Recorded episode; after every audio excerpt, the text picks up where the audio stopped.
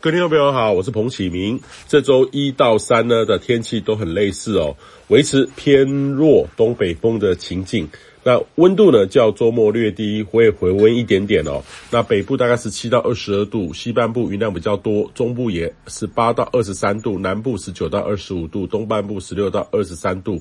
要留意的是，由于这个雷伊台风有今天逐步接近海南哦，随后往广东南方海域接近。过去呢，雷伊台风接近菲律宾南部到这个南海越南的附近的时候，曾两度增强为强烈台风，目前已经降为中度台风。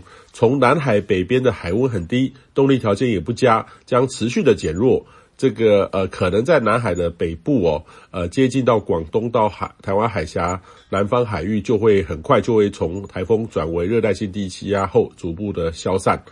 那雷伊台风的水汽呢，过去两天已经逐渐接近台湾附近。一开始呢，是以中层的水汽传送为主，今天午后开始呢，将会有更多水汽逐步的接近。全台都有降雨的机会，预期影响到周三。那这个是应该是西半部，尤其是中南部入冬以来有较多降雨的一波，也请农渔民朋友呢要多留意。这三天呢，外出务必要带上雨具哦，各地很容易有阵雨发生。呃，台风呢是属于比较暖湿的水汽，配合上东北风，会有些冷暖交互作用。北部跟东半部的降雨会较多，也持续时间比较长，可能会延续到周四、周五迎风面的降雨。那中南部呢，到周四就会缓和，转为多云到晴的天气了。那下一波关注的焦点呢，就是周末，预期有波强冷高压南下，周六到周日是逐步降温的过程，最低温点呢可能落在下周一二。那这波冷空气的强度呢，很有机会是今年入冬以来影响台湾到目前为止最强的一波冷空气。那空旷地区很有机会跌到十度以下，台北市的标准站呢也有机会跌到十到十二度间。